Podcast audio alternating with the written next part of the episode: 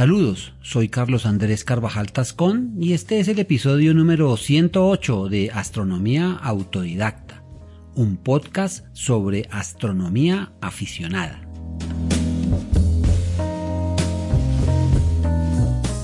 Bienvenidos.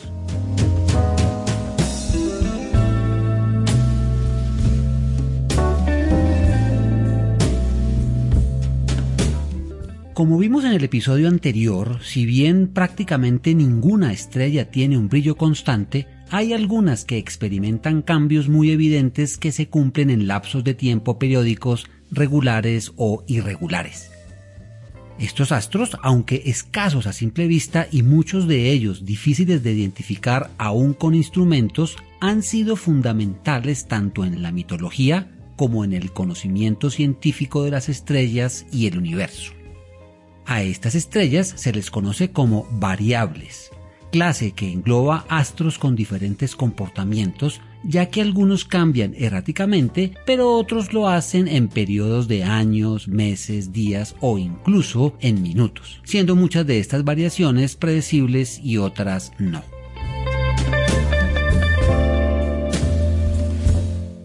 El estudio de las estrellas variables y los diferentes mecanismos que las gobiernan ha permitido no solamente conocer sus secretos, sino los del universo mismo que podemos ilustrar en varios campos de la investigación astronómica.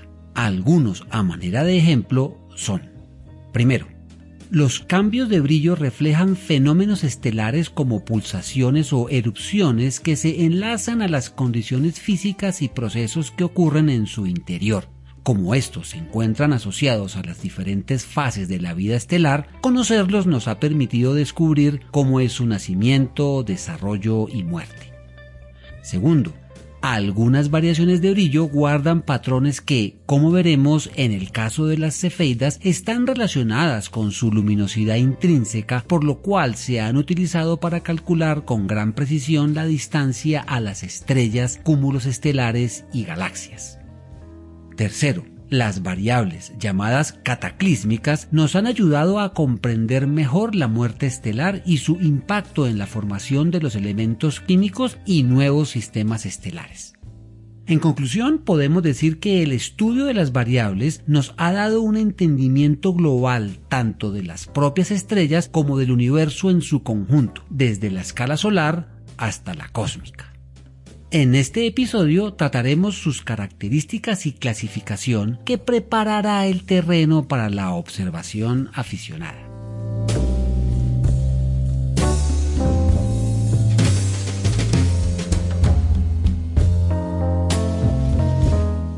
Pueden encontrar imágenes, gráficos, tablas y otras ayudas para claridad del tema en la página www.astrodidacta.org, cuyo enlace dejo, como siempre, en las notas del episodio.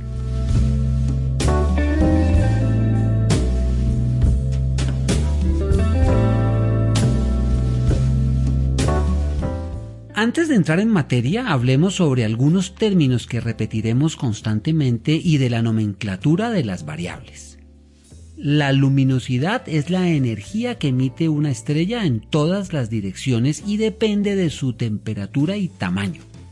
El brillo es la cantidad de energía que pasa a través de un metro cuadrado de la superficie estelar por segundo, es decir, resulta de dividir la luminosidad por el área. La magnitud aparente es una medida numérica de cómo vemos el brillo de las estrellas. Las magnitudes positivas indican astros tenues y las negativas brillantes. La magnitud absoluta es la magnitud aparente de una estrella si ésta estuviera ubicada a 10 parsecs de la Tierra o 32,6 años luz. Por ejemplo, la magnitud absoluta del Sol es 4.87 es decir, que si el Sol estuviera localizado a 32.6 años luz, lo veríamos como una estrella tenue.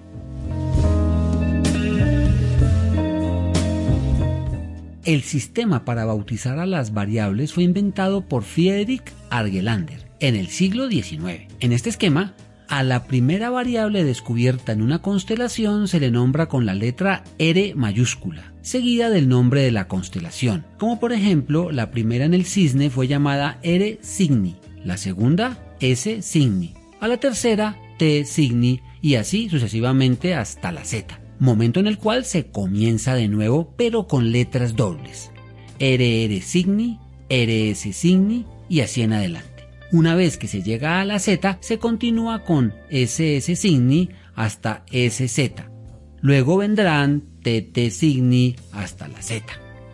Con el paso del tiempo y los descubrimientos hubo de ampliarse la clasificación, por lo cual los astrónomos comenzaron a usar las letras dobles comenzando con la primera parte del alfabeto, AA hasta AZ, luego BB hasta BZ, CC hasta CZ y así en adelante, exceptuando la J por su parecido con la I. Esto hace un total de 334 estrellas, pero como aún se descubrieron muchas más, se optó por utilizar la letra V pequeña en mayúscula seguida por el número del descubrimiento y el genitivo de la constelación. ¿Por qué Argelander inició su nomenclatura por la R? Esto fue debido a que las estrellas observadas por él tenían variaciones de brillo regulares de periodo largo, escogiendo entonces la R de regular para denominarlas.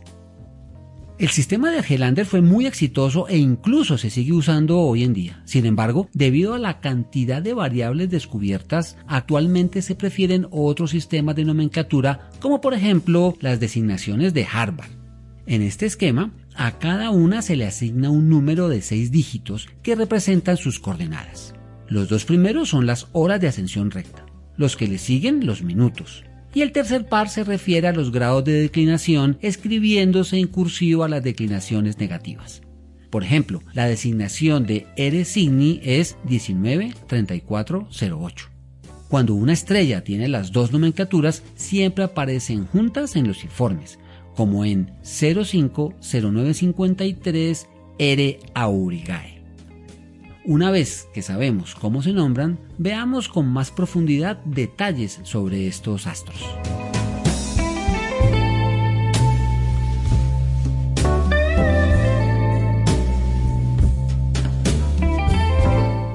Las causas de cambio de la magnitud aparente, es decir, la intensidad de brillo que percibimos al observar las variables, en principio pueden englobarse en dos grandes grupos.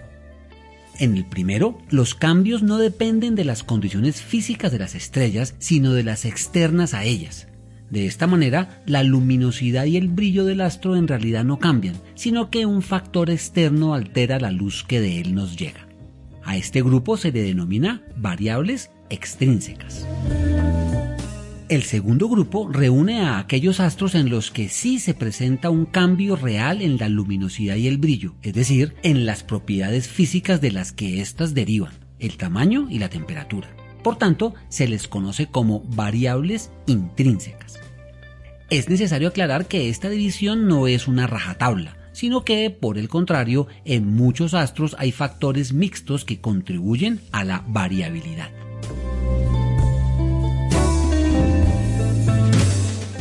Comencemos por el grupo cuyo mecanismo es tal vez el más sencillo de entender, el de las variables extrínsecas, ya que es de la vida diaria que si una fuente de luz es bloqueada parcial o completamente, la intensidad con que la vemos disminuye. De este grupo, las más comunes son las llamadas binarias eclipsantes, que ya vimos en el episodio sobre estrellas múltiples. En estos astros identificados inicialmente por su variación, se comprobó por estudios espectrográficos que estaban constituidos por estrellas girando alrededor de un centro común. Ahora, cuando su plano orbital coincide con el de nuestra línea de visión, una pasa frente a la otra eclipsándose alternativamente, momentos en los cuales el brillo del conjunto disminuye.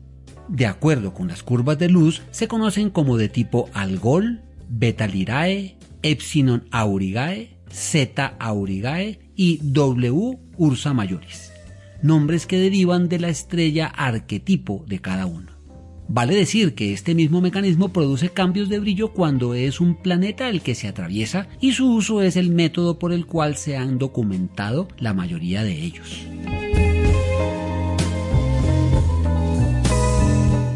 Un segundo tipo de variables extrínsecas es el de las llamadas rotantes o de giro, en las que, dada la presencia de un alto nivel de actividad magnética, se producen fenómenos tales como manchas estelares, llamaradas y emisiones de material coronal. Estos eventos alteran el brillo de la estrella que al rotar sobre sí misma exhibe periodos de cambio en sus curvas de luz. Con este mecanismo se conocen grupos de estrellas relevantes como las RS Canum Venaticorum, BY Draconis, FK, Berenices. Otras rotantes son las AP y BP, pero en cuyo mecanismo también juega papel importante la composición química.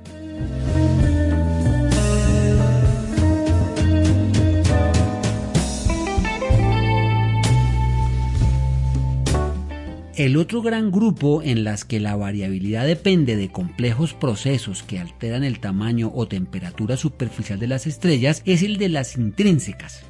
Como en las extrínsecas, en este conjunto también hay diferentes tipos de curvas de luz y mecanismos por las cuales éstas se producen, que las han dividido en pulsantes, eruptivas y cataclísmicas.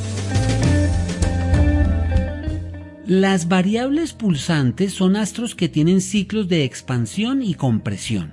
Cuando se expanden, la superficie emisora crece aumentando el brillo y al encogerse éste se atenúa.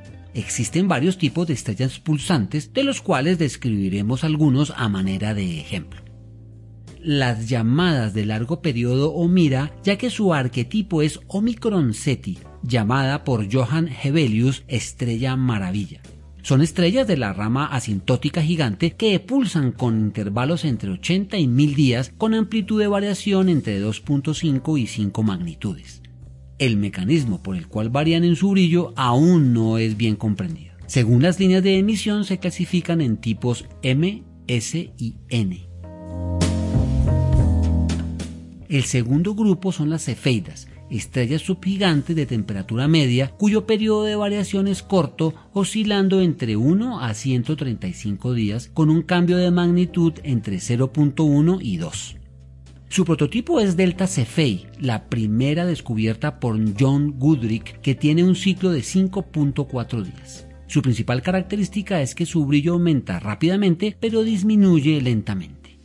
Las cefeidas son de gran relevancia para la astronomía, dado que, por un lado, son muy luminosas, lo que las hace fácilmente reconocibles aún en otras galaxias, y por otro, porque sus curvas de luz tienen una característica única descubierta por Henrietta Leavitt, y es la relación entre el periodo de variación y la luminosidad intrínseca. Entre más prolongado sea el primero, mayor será la segunda por lo cual esta luminosidad, digámoslo real, se puede inferir con precisión. Ahora, si se sabe la luminosidad intrínseca de un astro, aplicando la ley inversa del cuadrado, es posible calcular la distancia a la cual se encuentra, dato que permitió comprobar la teoría de los universos isla y la expansión del universo.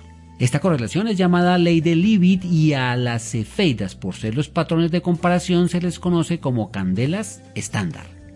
Según su contenido de metales, las cefeidas se clasifican en tipo 1 y 2. Las primeras, o clásicas, poseen gran cantidad de ellos y son estrellas jóvenes. Las segundas, o también llamadas W Virginis, tienen poco metal, lo que significa que pertenecen a una generación estelar más antigua. Otras variables pulsantes son de periodo mucho más corto, las estrellas RR Lirae, que oscilan entre 30 y menos de 2 horas. Finalmente, las hay irregulares que, como su nombre lo indica, tienen un comportamiento imprevisible, siendo estas quizás las más fascinantes de todas, ya que uno nunca sabe cómo se van a comportar. Betelgeuse es un ejemplo.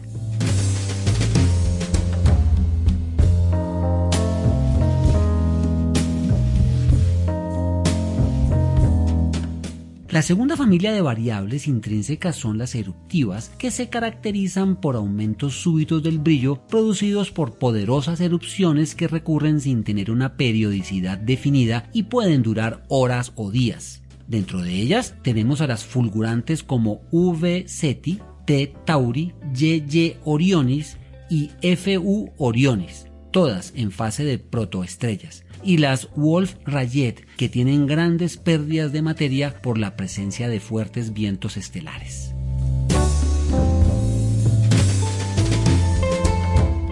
El tercer grupo de variables intrínsecas son las cataclísmicas en las que hay estallidos causados por los procesos termonucleares en la superficie o en el núcleo de la estrella durante la fase final de su vida. Estas incluyen novas y supernovas, que tratamos en episodios anteriores, pero que de manera resumida diremos que las primeras se presentan en sistemas binarios en donde uno de sus componentes menos masivo llega más rápido a la etapa de enana blanca, mientras que la compañera continúa su evolución y cuando ésta se convierte en gigante roja le transfiere material.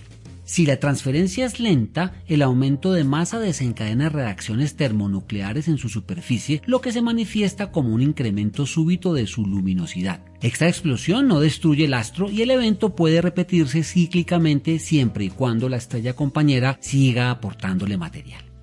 En el caso de que la transferencia de masa sea muy rápida, la explosión por el inicio súbito e intenso de reacciones nucleares destruirá la estrella, evento que se conoce como supernova tipo 1A, y si bien hay un incremento en el brillo del astro, este no volverá a repetirse. Otros tipos de estrellas cataclísmicas son las U Geminorum o novas enanas, las SS Cygni con brillo muy inferior a los de una nova, Z Camelopardalis y SU Ursa Majoris.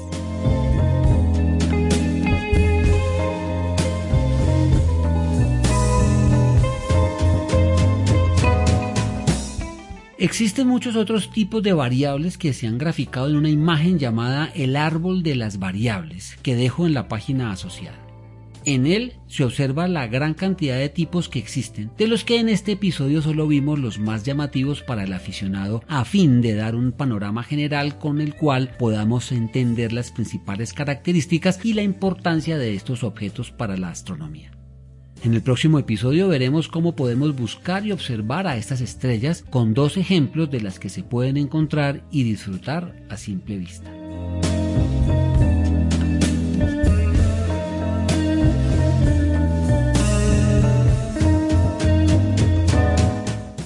Agradezco la revisión de este tema a mi padre Luis Carvajal, que ha sido mi compañero incondicional de afición y observación.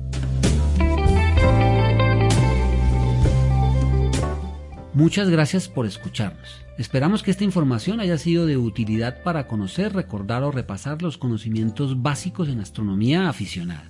Queremos recordarles que al suscribirse, calificar y compartir los episodios, las plataformas difundirán ampliamente el podcast, con lo cual podremos llegar a más aficionados y a aquellos que aún no lo son. Cielos limpios y oscuros para todos.